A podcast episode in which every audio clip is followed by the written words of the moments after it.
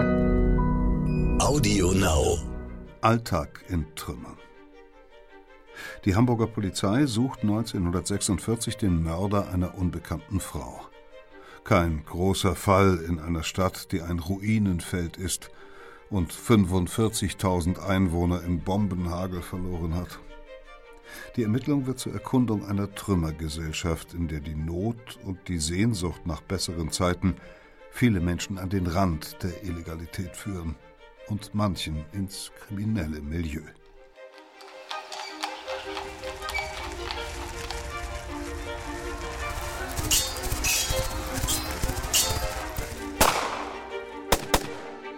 Verbrechende Vergangenheit. Ein Crime-Podcast von Geo Epoche.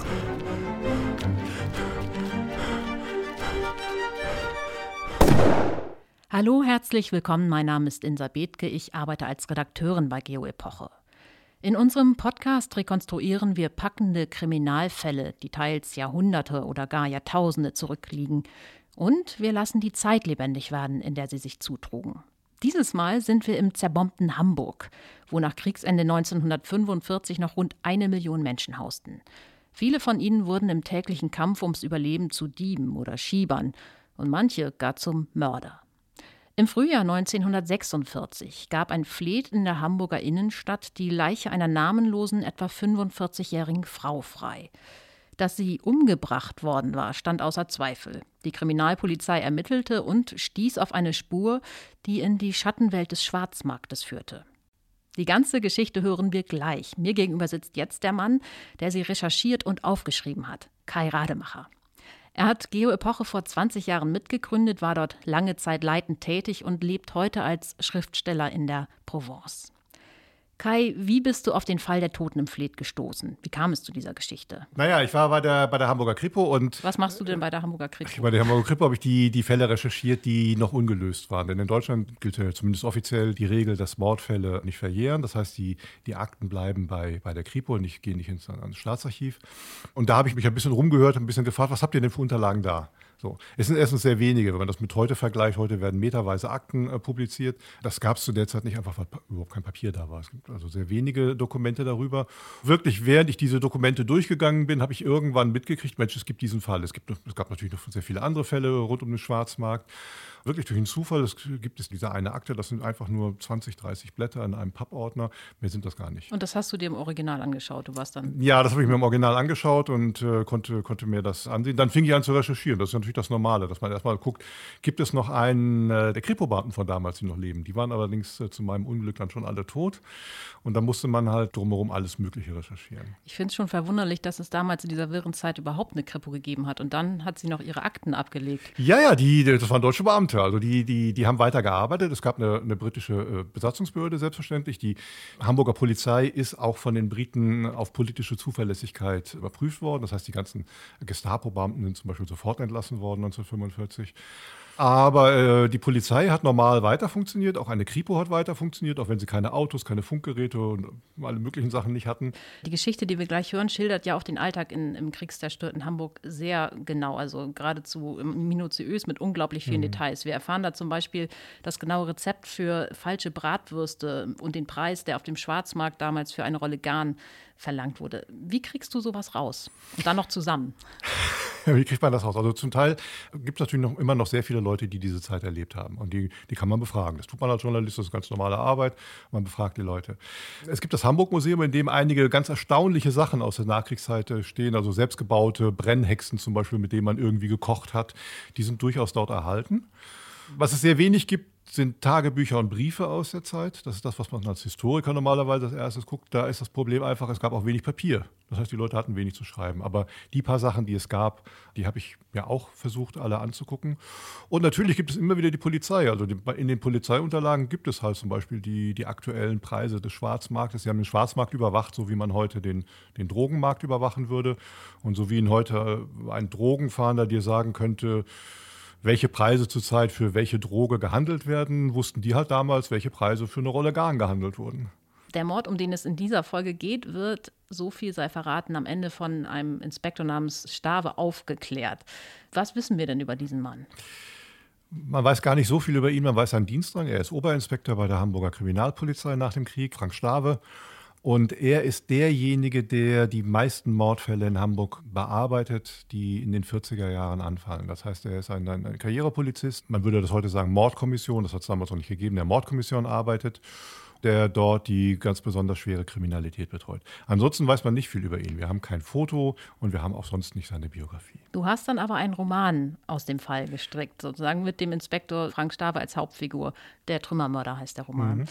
Wie bist du auf die Idee gekommen, daraus einen Roman zu machen? Diese Geschichte hat mir eigentlich keine Ruhe gelassen. Ich habe diesen Artikel geschrieben, das war auch alles gut und schön, aber irgendwie habe ich weiter an diese Geschichte gedacht und wollte diesen, den Opfern einen Namen geben und ich wollte darüber eine Geschichte erzählen. Was ist da wohl möglicherweise passiert?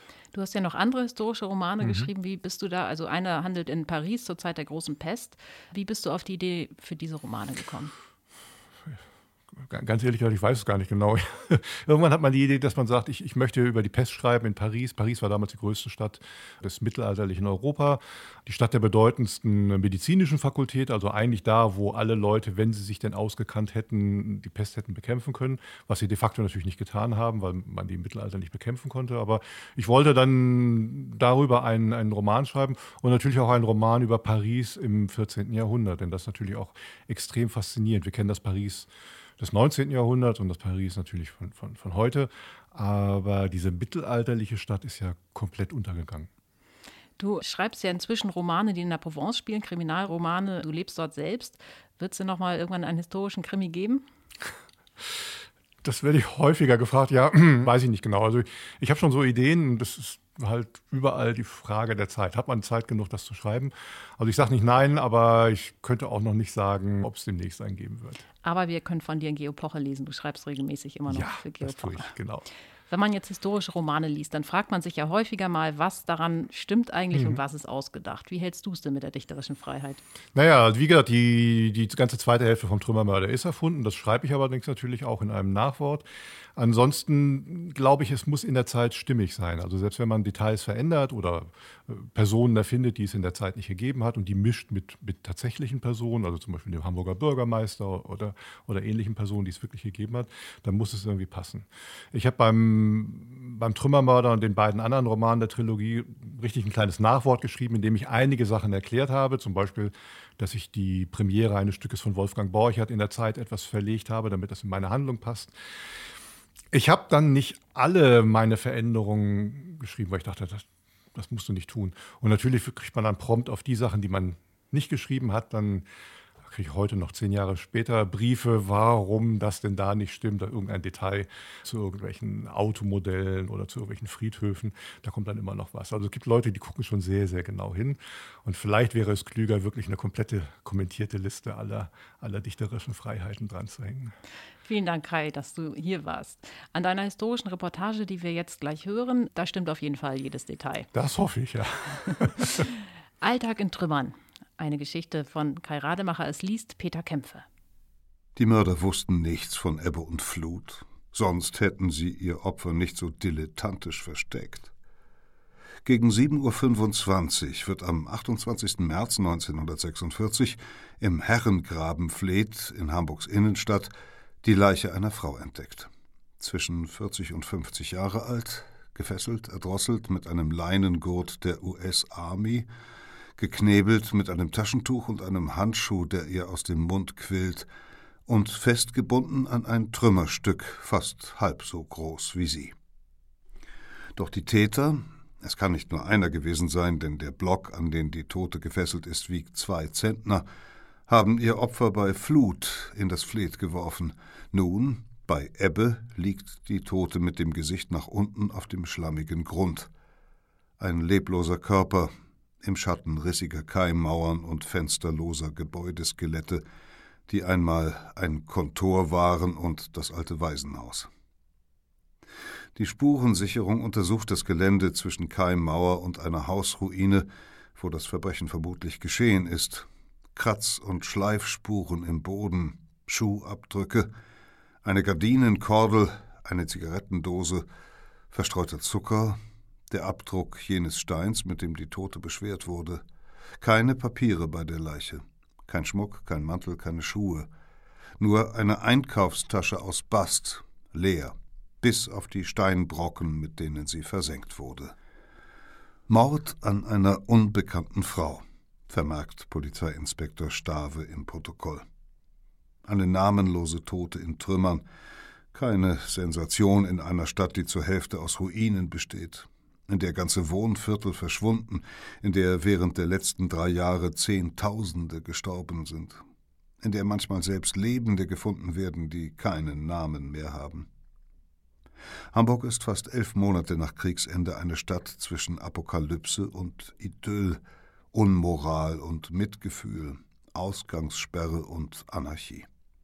In einer Zeit, die nicht mehr Krieg ist, aber Frieden noch lange nicht.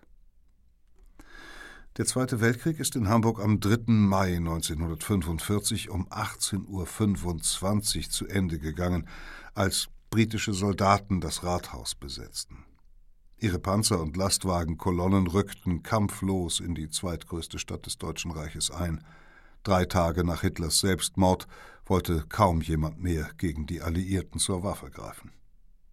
Doch obwohl nun britische Offiziere das Sagen haben, und alliierte Gesetze und Anordnungen gelten, obwohl britische Schnellgerichte Deutsche bei Verstößen zu Gefängnisstrafen verurteilen, obwohl eine strenge Ausgangssperre gilt, obwohl Hamburger alle Arten von Waffen abgeben müssen und auch Brieftauben, obwohl für den Besitz eines Fahrrades oder bei einem Wohnungswechsel ein Erlaubnisschein der Militärverwaltung eingeholt werden muss, und obwohl der Gauleiter, der NS-Bürgermeister sowie alle Senatoren bis auf zwei verhaftet und in der Folge 60 Prozent der höheren Polizeibeamten, 16 Prozent der Lehrer und 30 Prozent der Universitätsdozenten entlassen worden sind, regieren sich die Hamburger auch unter der Besatzung weitgehend selbst. Post, Strom, Gas- und Kohleversorgung, Eisen- und Straßenbahnen, die Lebensmittelverwaltung, das Wohnungsamt haben weiterhin deutsche Leiter, selbst die Schutz- und die Kriminalpolizei. Als Bürgermeister setzen die Briten den Kaufmann Rudolf Petersen ein. Dessen erste Amtshandlung er lässt alle nach NS-Größen benannten Straßen umwidmen. Eine symbolische Geste, wenn auch nicht ohne bittere Ironie, denn Petersen regiert eine Stadt, in der viele Straßen gar nicht mehr erkennbar sind. Alliierte Bomber haben 213 Angriffe gegen Hamburg geflogen, die verheerendsten 1943. Im Feuersturm vom Juli 1943 sind in einer Nacht große Teile der Metropole in Schutt versunken. Süßlicher Leichengeruch und bitterer Brandqualm hingen wochenlang in der Luft. Ganze Viertel gleichen nun Wüsten aus Trümmerhügeln. Manche Straßen werden von der Stadtverwaltung durch Behelfsmauern abgesperrt, denn schon die Schritte eines einzigen Fußgängers könnten eine der haushohen Ruinen einstürzen lassen. Gut 1,68 Millionen Einwohner hatte Hamburg 1938. Fast eine Million sind nun ausgebombt. Hunderttausende haben die Stadt verlassen. Gut die Hälfte des Wohnraums ist zerstört. Annähernd 300.000 Wohnungen sind zersprengt, verbrannt. Dazu die Gebäude von 3500 Gewerbebetrieben und Kontoren sowie 277 Schulen, 24 Krankenhäuser und 58 Kirchen. Im Hafen liegen 540 Wracks. Rund 45.000 Hamburger sind im Bombenhagel gestorben, 66.000 haben ihr Leben an der Front oder im KZ gelassen.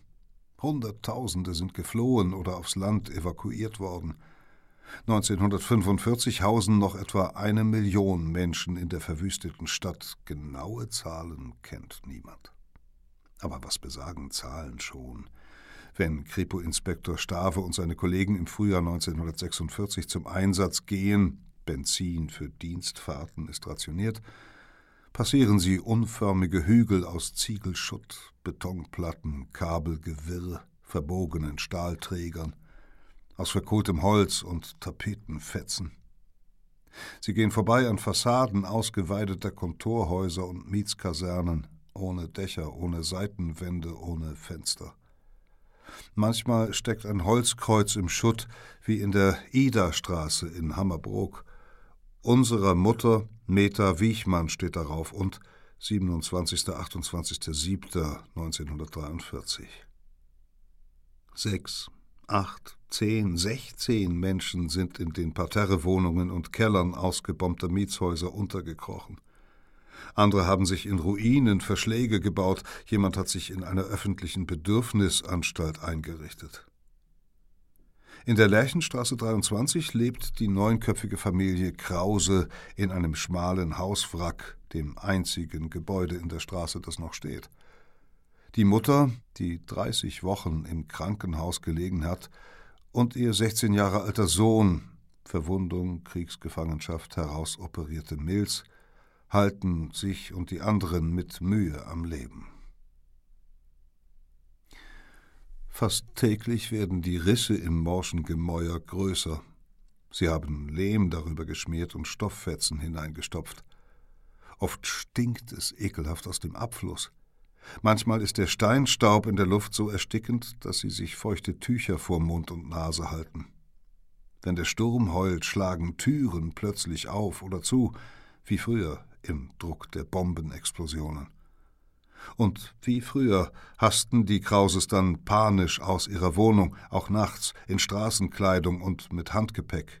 Nur eilen sie jetzt ins Freie, nicht mehr in den Keller, denn sie fürchten sich vor den Ratten. Doch Zehntausenden ausgebombten, heimgekehrten Kriegsgefangenen, Flüchtlingen aus dem Osten bieten die Ruinen nicht genug Platz, sie müssen in Behelfsheimen unterkriechen. Ende November 1945 hat die britische Militärverwaltung, die Massenerfrierungen befürchtete, die ersten von 2200 Nissenhütten nach Hamburg geliefert, Baracken, die der britische Offizier Peter Nissen vor Jahren entworfen hat. Sie ähneln großen, der Länge nach halbierten Wellblechtonnen, die auf den Boden gelegt worden sind. Fenster und Türen an der Stirnseite, ein Ofenrohr nach oben, der Boden aus Beton oder Holz. Je zwei Familien oder auch Einzelpersonen, die sich schon seit längerer Zeit kennen, wie die Briten verlauten lassen, sollen sich die 50 Quadratmeter großen Hütten teilen. Zwischenwände, separierte Bäder, Küchen gibt es nicht. Die kleinen Öfen in der Mitte sind nur mit Holz zu befeuern.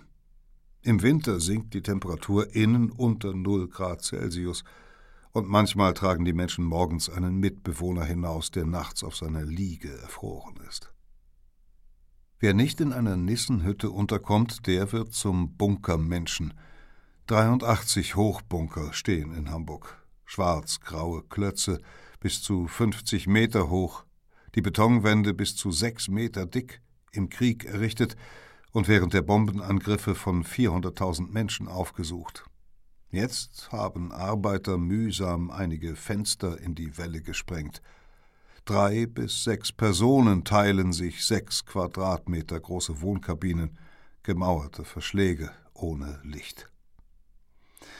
Manche der hier Gestrandeten werden jahrelang im Bunker leben, andere an Krankheiten oder Erschöpfung sterben oder einfach an Hoffnungslosigkeit. Im Leihsarg werden sie zu Grabe getragen, einem Sarg mit falltürartigem Boden, den schleppen die Leichenträger auf dem Friedhof zur offenen Grube und lassen den Toten hineinfallen. Der Sarg geht an den Verleiher zurück, das kostet nur eine geringe Gebühr. Wenn die unbekannte Tote, deren Mörder Inspektor Stave sucht, irgendwo in den Ruinen gelebt hat oder in den Bunkern, wer könnte sie kennen?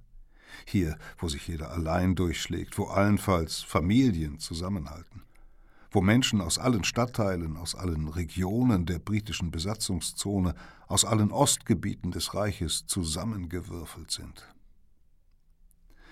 Sobald die Polizisten ihre Streifen westlich der Alster ausdehnen, betreten sie eine ganz andere Welt. In den bürgerlichen Wohnblocks und Büros verraten nur die Rohre der kleinen Kanonenöfen, die aus vielen Fenstern ragen, dass die Zentralheizungen nicht mehr funktionieren.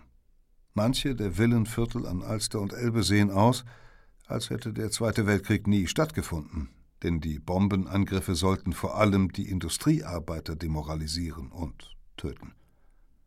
20.000 Hamburgern aber, Wohlhabenden, nördlich und westlich der Außenalster, nützt ihr Kriegsglück nichts. Die Briten haben deren Villen als Quartiere für Soldaten requiriert, als Clubs und Casinos. Die Eigentümer dürfen ihre Häuser jahrelang nicht selber nutzen. Schon seit Mitte Mai 1945 sind die Gleise der wichtigsten Straßenbahnlinien wieder vom Schutt befreit.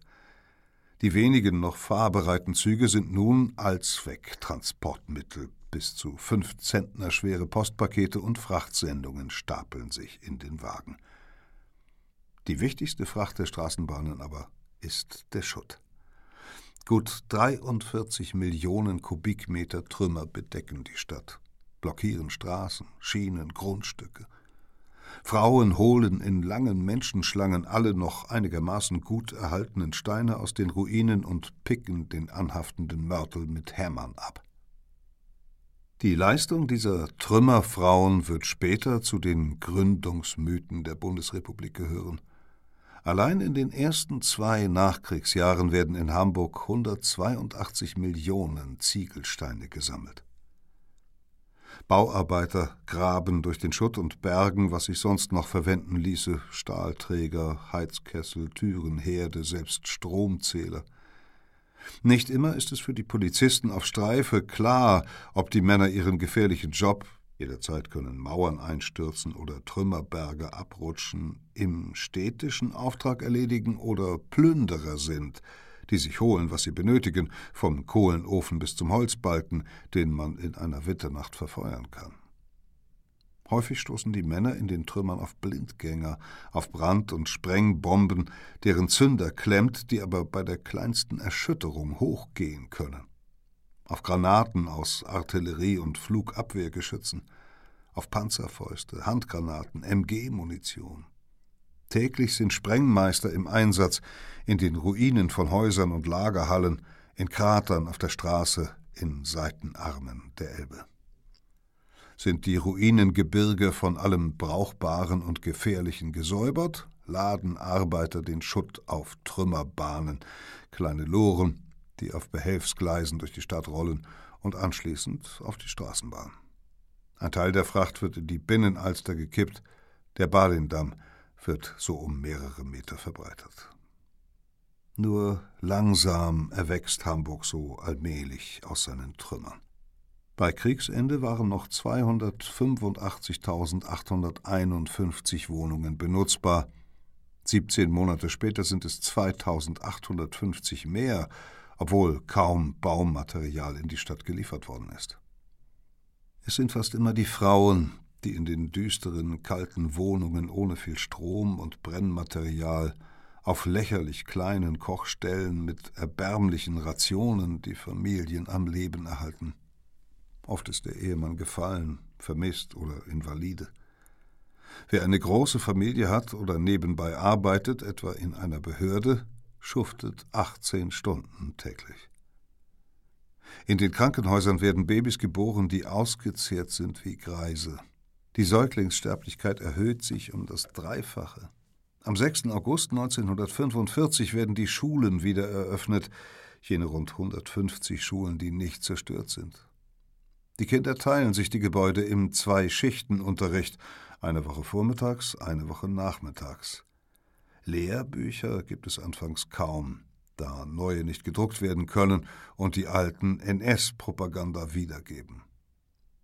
Per Dekret hat der Bürgermeister alle Schüler ab 16 angewiesen, bis zur Wiedereröffnung ihrer zerstörten Schulen täglich vier Stunden lang Trümmer zu räumen. Viele Kinder helfen so mit, ihre Lehranstalt wieder aufzubauen.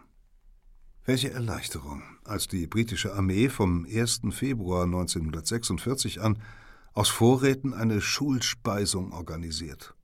Fortan erhält jeder Schüler täglich eine warme Suppe mit rund 300 Kalorien. Fünfmal pro Woche eine salzige Brühe, zum Beispiel aus Sojagrütze und Fleischextrakt, und zweimal eine Süße, etwa aus Grieß und Zucker. Gekocht wird in einer Großküche des Deutschen Roten Kreuzes, in der 200 Kessel stehen, von denen jeder 300 Liter fasst.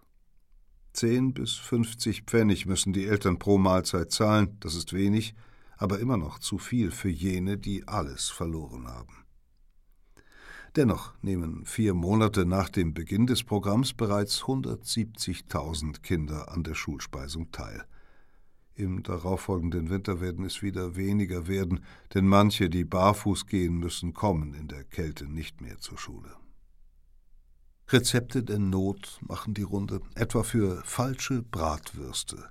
Dazu muss man einen Kopf Weißkohl weich kochen und mit einem halben Kilogramm gekochter Kartoffeln durch den Fleischwolf drehen.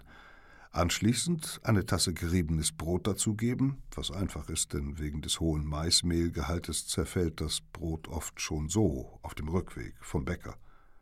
Dann, so vorhanden, mit Salz, Pfeffer und Kümmel würzen, die Masse schließlich zu langen Leiben kneten und in der Pfanne mit wenig Fett anbraten. Fertig. Andere Trümmerbewohner trocknen Eicheln im Ofen, zerstoßen und rösten sie und würzen so den faden Kaffeeersatz. Die Blätter von Ahorn, Brombeere, Eiche oder Kirsche geben Tabakersatz ab. Wem das nicht schmeckt, der legt sich zwischen den Ruinen eigene kleine Tabakpflanzungen an. Aus den Samen lässt sich auch ein Speiseöl pressen. Glücklich, wer eine Kleingartenparzelle ergattert hat und fortan Kartoffeln oder Äpfel zieht. Glücklich auch, wer Hilfspakete aus den USA, Schweden oder der Schweiz erhält. Die später berühmt gewordenen Care-Pakete werden erst ab August 1946 geliefert und machen nur einen vergleichsweise geringen Anteil aller Hilfslieferungen aus. Allerdings muss ein Hamburger, der aus Schweden ein Hilfspaket im Wert von 23 Reichsmark 65 erhält, Dafür an der Postausgabestelle 44 Reichsmark 25 Zoll und Frachtgebühren zahlen. Wer seinen Stolz vergisst, der wandert durch die ruhigen Straßen in den wenig zerstörten Vierteln. Kriegsinvalide, alte Männer, Kinder gehen durch die Parkallee, wo die Briten Stadthäuser requiriert haben, und durchstöbern die blechernen Mülltonnen. Auch aus weggeworfenen Kartoffelschalen lässt sich noch eine Suppe kochen. Und vor den Clubs und Kasernen der Briten schlendern die Kippensammler, die weggeworfene Zigarettenstummel aufklauben. Aus sieben Resten lässt sich eine neue Zigarette drehen. Weniger entwürdigend, dafür aber gefährlich sind die Hamsterfahrten, im Behördendeutsch Erzeuger-Verbraucherverkehr Schon 20 Tage nach Kriegsende ist der erste Güterzug von Hamburg aus ins Ruhrgebiet unterwegs gewesen. Bald durften auch Reisende in leeren Güterwagen mitfahren.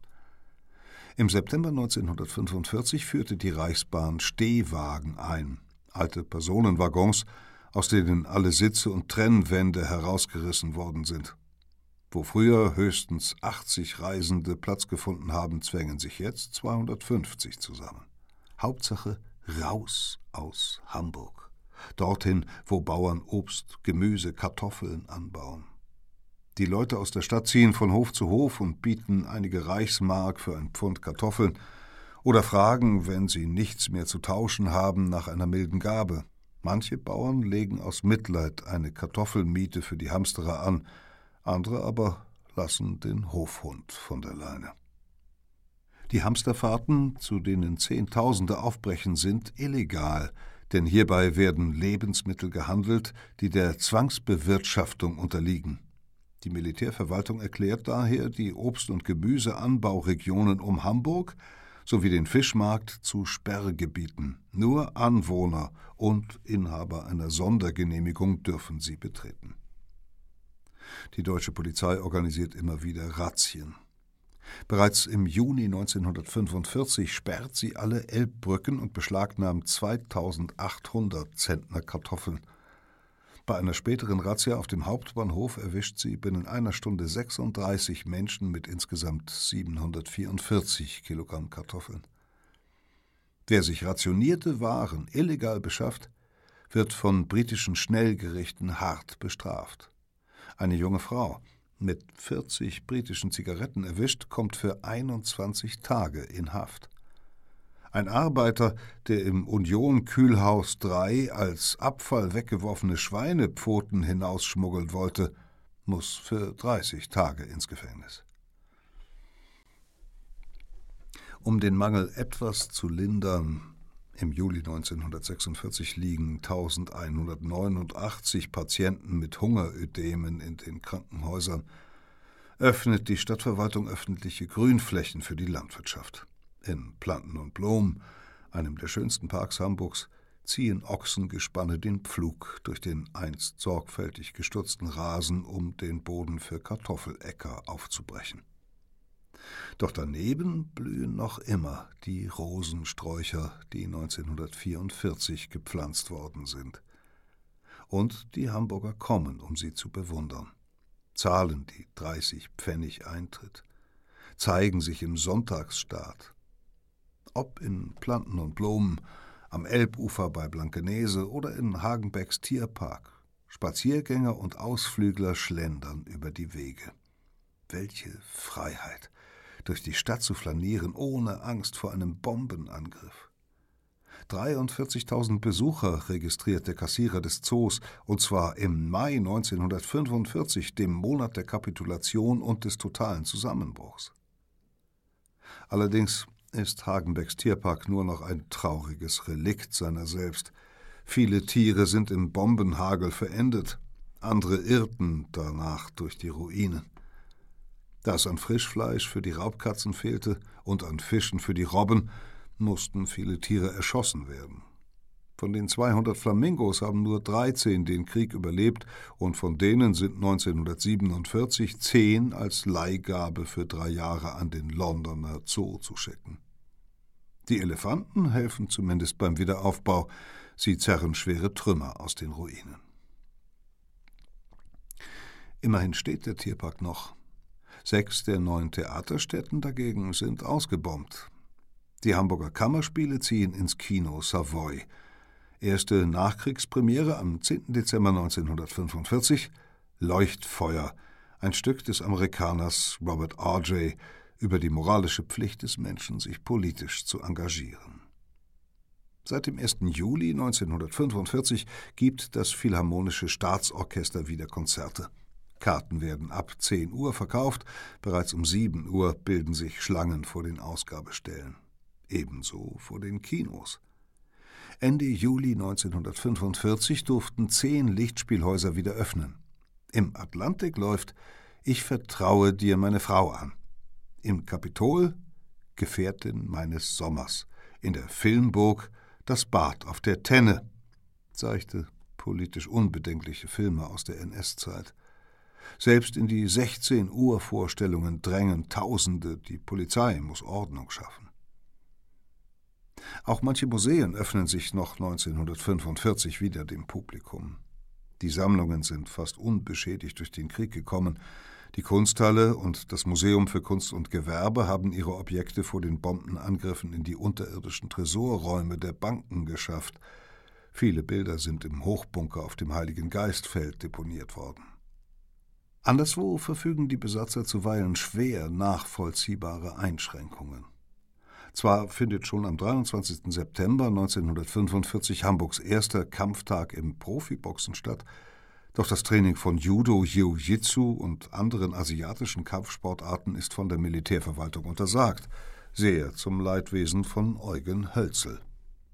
Der 40-Jährige ist mehrfacher deutscher Judomeister, findet nun aber keinen Gegner mehr. Immerhin darf er ein paar Anfänger in die waffenlose Kunst einweisen, darunter Polizisten und Außendienstler der hamburgischen Elektrizitätswerke, die Stromrationierung und Bezahlung überwachen und zur Not die Leitung kappen. Wer bei den Elektrizitätswerken angestellt ist oder in einem der anderen Betriebe, die mühsam wieder in Gang kommen, der arbeitet 48 Stunden pro Woche. Inspektor Stave sogar 55 Stunden. Schon Anfang 1946 gibt es Branchen, in denen die Unternehmer nach Arbeitern suchen. Männer in Mangelberufen erhalten vom Wohnungsamt dann eine Zuzugsgenehmigung. Niemand darf einfach so nach Hamburg kommen. Jeder Neubürger muss den Umzug genehmigen lassen. Dazu gehören Maurer und Automechaniker sowie Schiffbauer, obwohl der Hafen zu 80 Prozent zerstört ist und die Besatzungsmacht zunächst gar keinen Schiffbau erlaubt. Im zerbombten Hafen, in dem fast kein Schuppen mehr steht und die meisten Kräne abgeknickt sind, und wo 8000 bronzene Glocken auf dem Glockenfriedhof liegen, zusammengeraubt aus den Kirchen Europas, befestigen Taucher Bergeseile an den halb versunkenen Wracks. Was an Barkassen und Dampfern wieder in Fahrt zu bringen ist, darf, das haben die Briten erlaubt, auf den Werften repariert werden. Am 1. Juni 1945 ist der Hafen so weit freigeräumt, dass die Versorgungsschiffe der Alliierten anlanden können. Vier Monate später dampft die alte Jan Molsen bereits von den Landungsbrücken die Elbe hinunter bis nach Cuxhaven und zurück – tausend Plätze für Hamsterfahrer, dreimal wöchentlich, und allemal bequemer als auf dem Dach eines überfüllten Eisenbahnwaggons zu reisen. Und während sich die arbeitslosen Kapitäne und Seeoffiziere noch als Nachtwächter in den Hotels der Briten durchschlagen, als Streckenwärter der Eisenbahn oder gar als Buddelschiffmacher, sind die Arbeiter auf den Werften schon bald wieder selbstbewusst genug für den Protest. Im Frühjahr 1946 fordern sie auf zahlreichen Betriebsversammlungen von der britischen Verwaltung höhere Lebensmittelzuteilungen, allerdings erfolglos.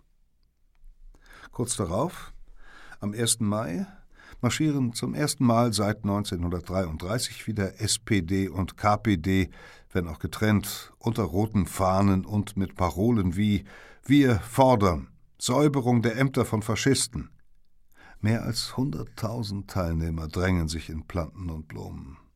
Die Demonstration bleibt friedlich. Abends beeilen sich die Männer und Frauen nach Hause zu kommen. Zum einen gilt noch immer die Ausgangssperre während der Nacht. Zum anderen sind Hamburgs Straßen düstere Schluchten, erhellt nur von wenigen Laternen und dem schwachen Licht aus Fenstern, hinter denen frierende Bewohner unter 25 Watt Glühbirnen oder bei Kerzenschein sitzen. Wer es nicht bis Mitternacht heimschafft und der Polizei in die Hände fällt, der landet vor dem Schnellrichter. Routine. Routine sind auch Morde und Diebstähle. Die Kriminalität des Elends, wie ein Jurist es nennt. 629 Raubüberfälle, 21.696 schwere sowie 61.033 einfache Diebstähle, wird die Kriminalstatistik allein für das Jahr 1946 ausweisen. Und 29 Morde. Gut 700 Mitarbeiter hat die Kriminalpolizei.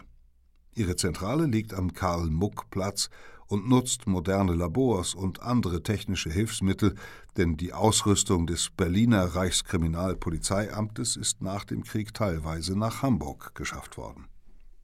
Doch es ist nicht die Technik, die Polizeiinspektor Stave schließlich auf die entscheidende Spur im Mordfall vom Herrengrabenfleet führt.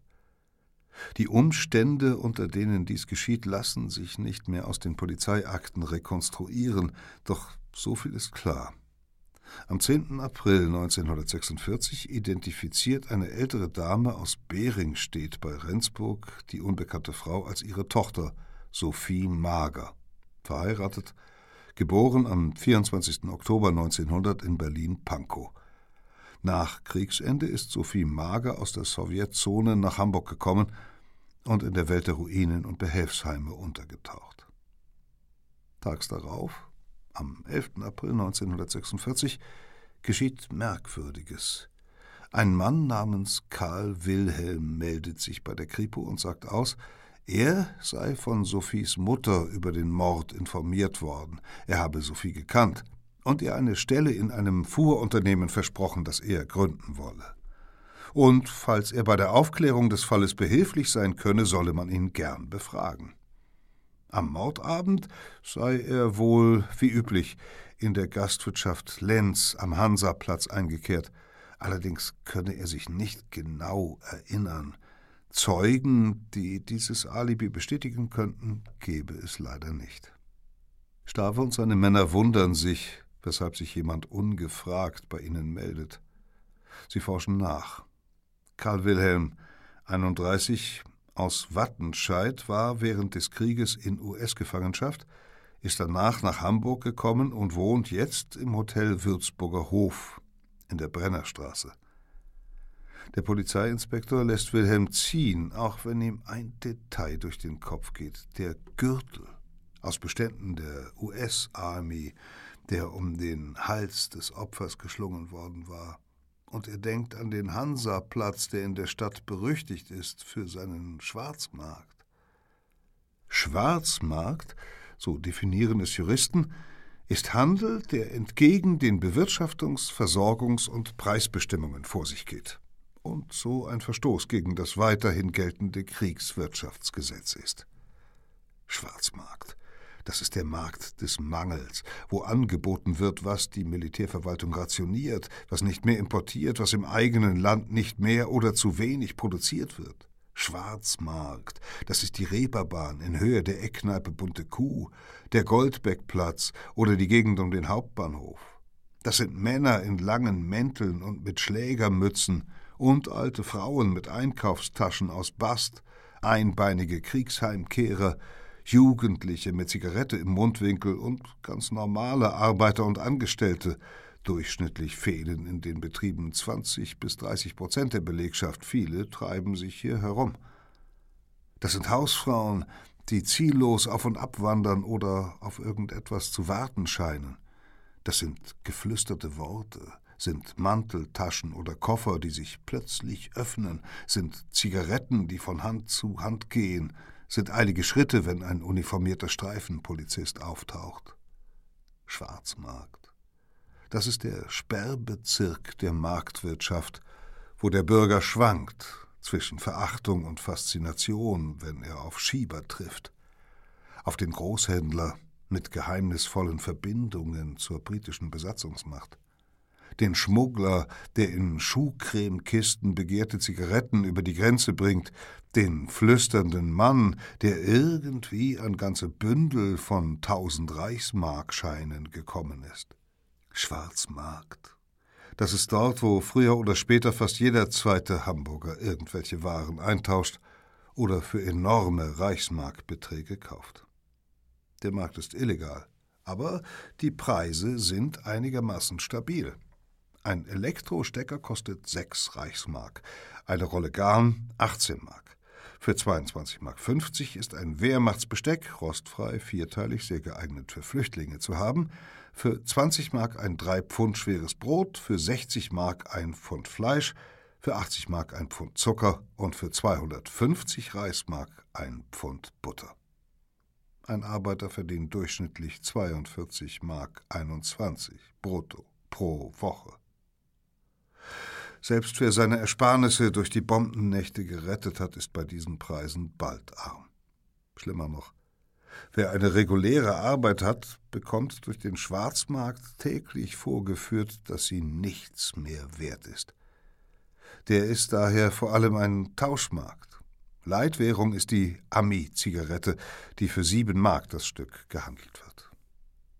Einer der beliebtesten Schwarzmärkte ist am Hansaplatz entstanden. Hier im kleinbürgerlichen, vom Bombenhagel großenteils verschonten Stadtviertel St. Georg treffen sich die Kaufleute der neuen Zeit. Der Hauptbahnhof liegt nur ein paar hundert Meter entfernt. Kuriere und Schmuggler von jenseits der Grenze oder aus der übrigen britischen Besatzungszone haben es nicht weit. Hier handelt man mit Lebensmittelkarten aus anderen Städten unter britischer Verwaltung. In Hamburgs Geschäften werden 40 Prozent mehr Karten eingelöst, als ausgegeben worden sind. Hier wird Zucker angeboten, den Obsthändler unterschlagen haben. Hier sind Zinkregenrohre zu kaufen, die am hellen Tag von intakten Häusern abmontiert worden sind. Die Schieber wohnen in den Hotels der umliegenden Straßen. Manche Zimmer sind zu Warenlagern umfunktioniert worden. Auch das Hotel Würzburger Hof in dem Karl Wilhelm logiert, liegt in der Nähe des Hansaplatzes.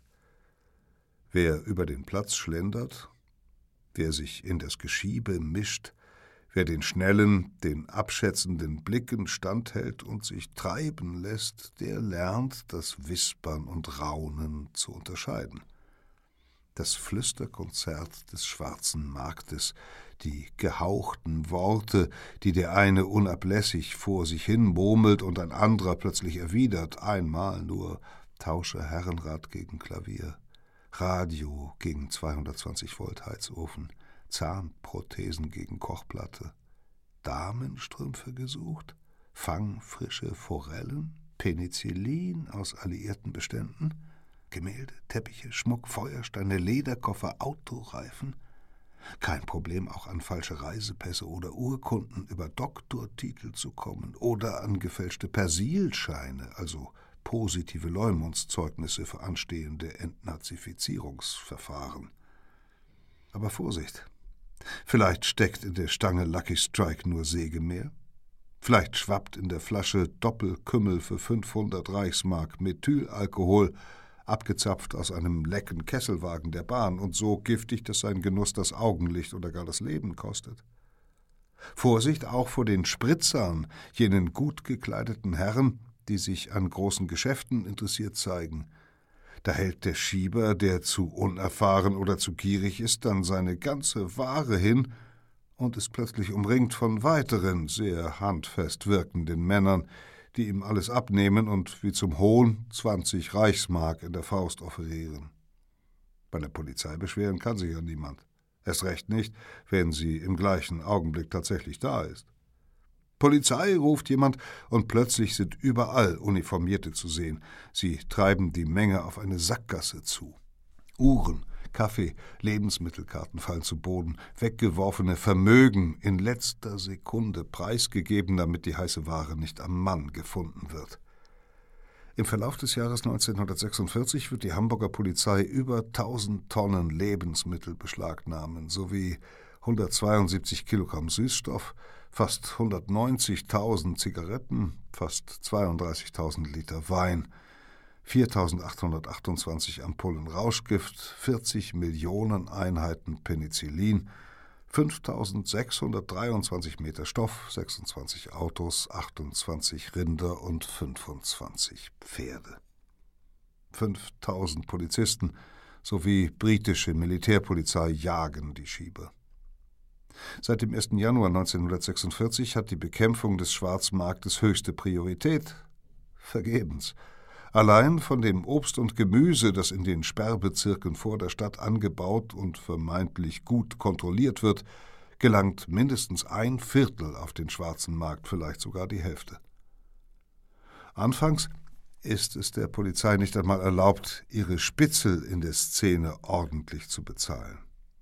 Einem Informanten wird die Belohnung für einen Tipp auf 17 Fass Butter verweigert, zwei Pfund der sichergestellten Butter was lächerlich klingt, aber nicht ist. Zwei Pfund Butter entsprechen immerhin ungefähr dem, was ein Arbeiter in einem Vierteljahr als Lohn nach Hause trägt. Illegales geht nicht nur auf dem Schwarzmarkt vor sich. Brave Ladenbesitzer verdienen an UT-Verkäufen unter der Theke.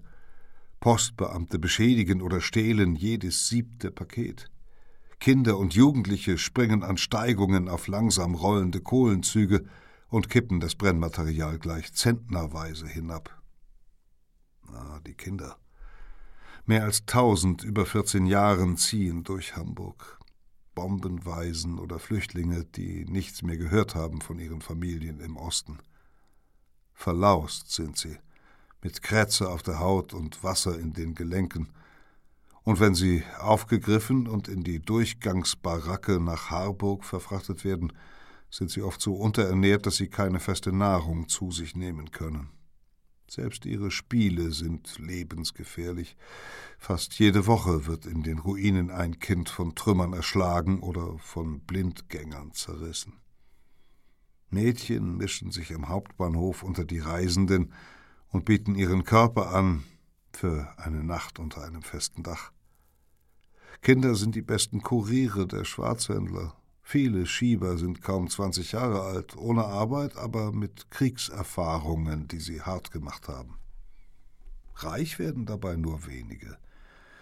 Für die meisten reicht es vielleicht für einen sauren Hering, zwei dünne Gurkenscheiben und einen Löffel Gemüsesalat, wie es eine Imbisshalle am Eppendorfer Baum bereits wieder für eine Reichsmark anbietet.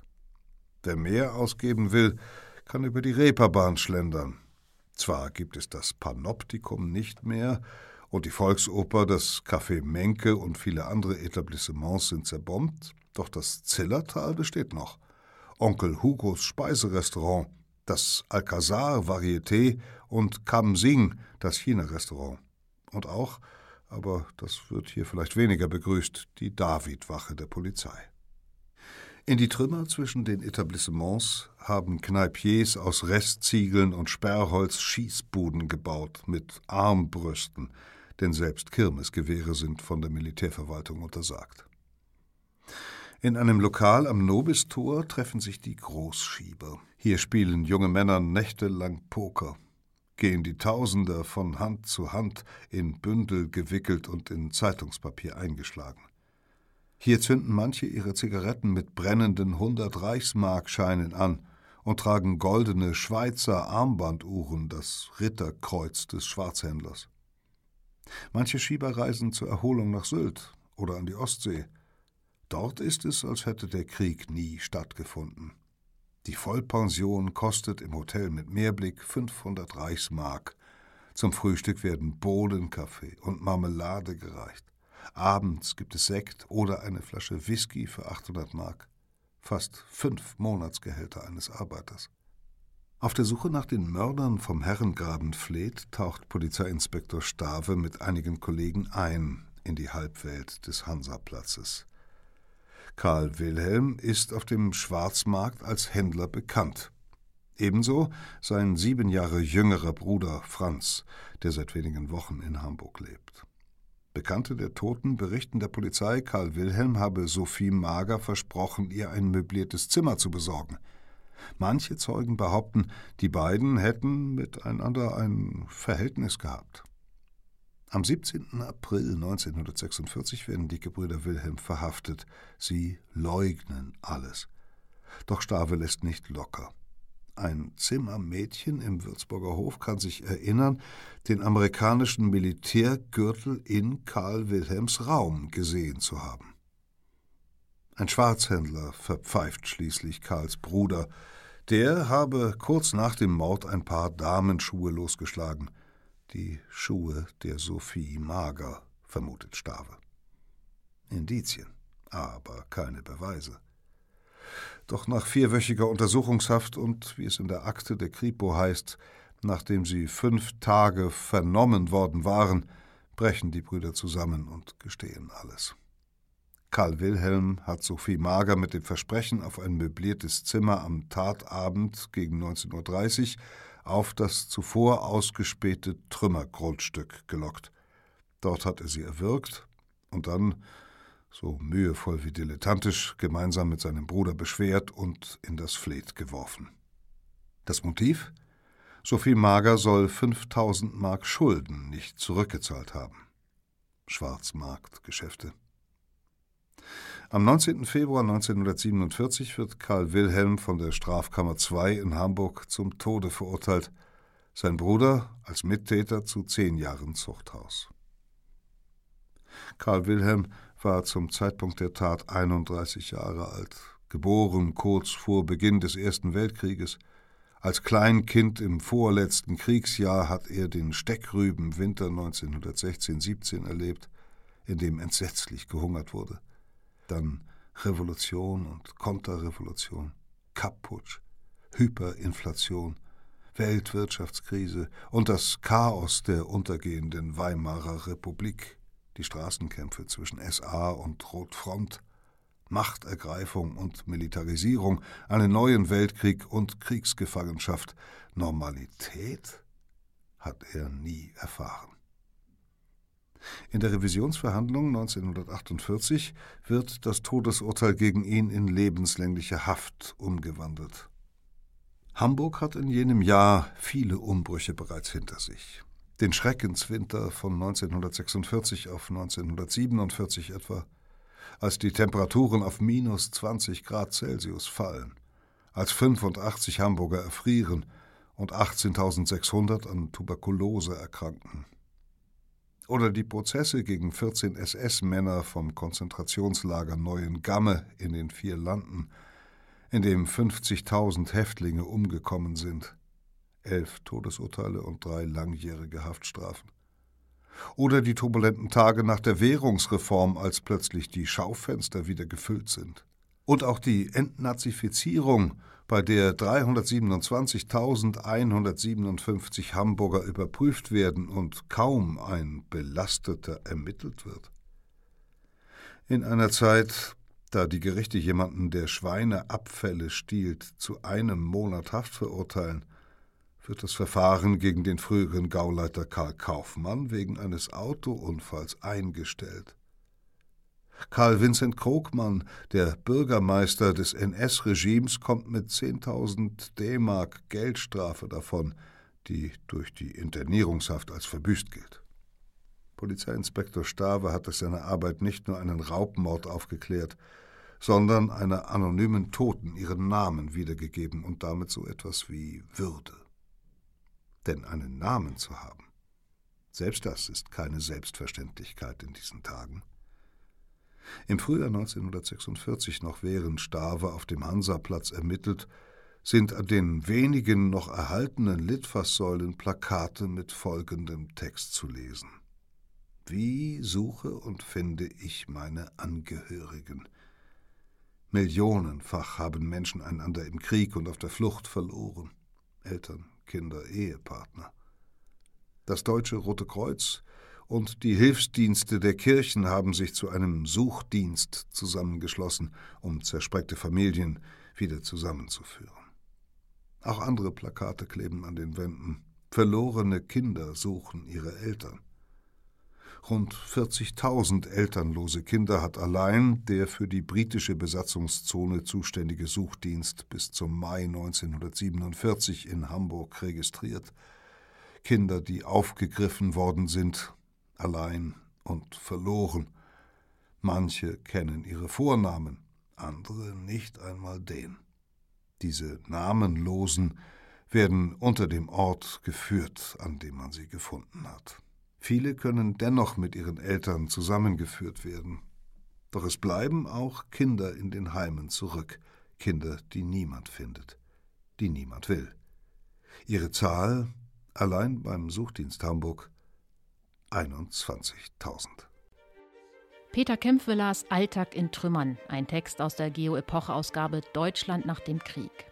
Das Geschichtsmagazin der Geo-Gruppe erscheint alle zwei Monate und schildert in historischen Reportagen die großen Ereignisse, vor allem aber den Alltag vergangener Zeitalter.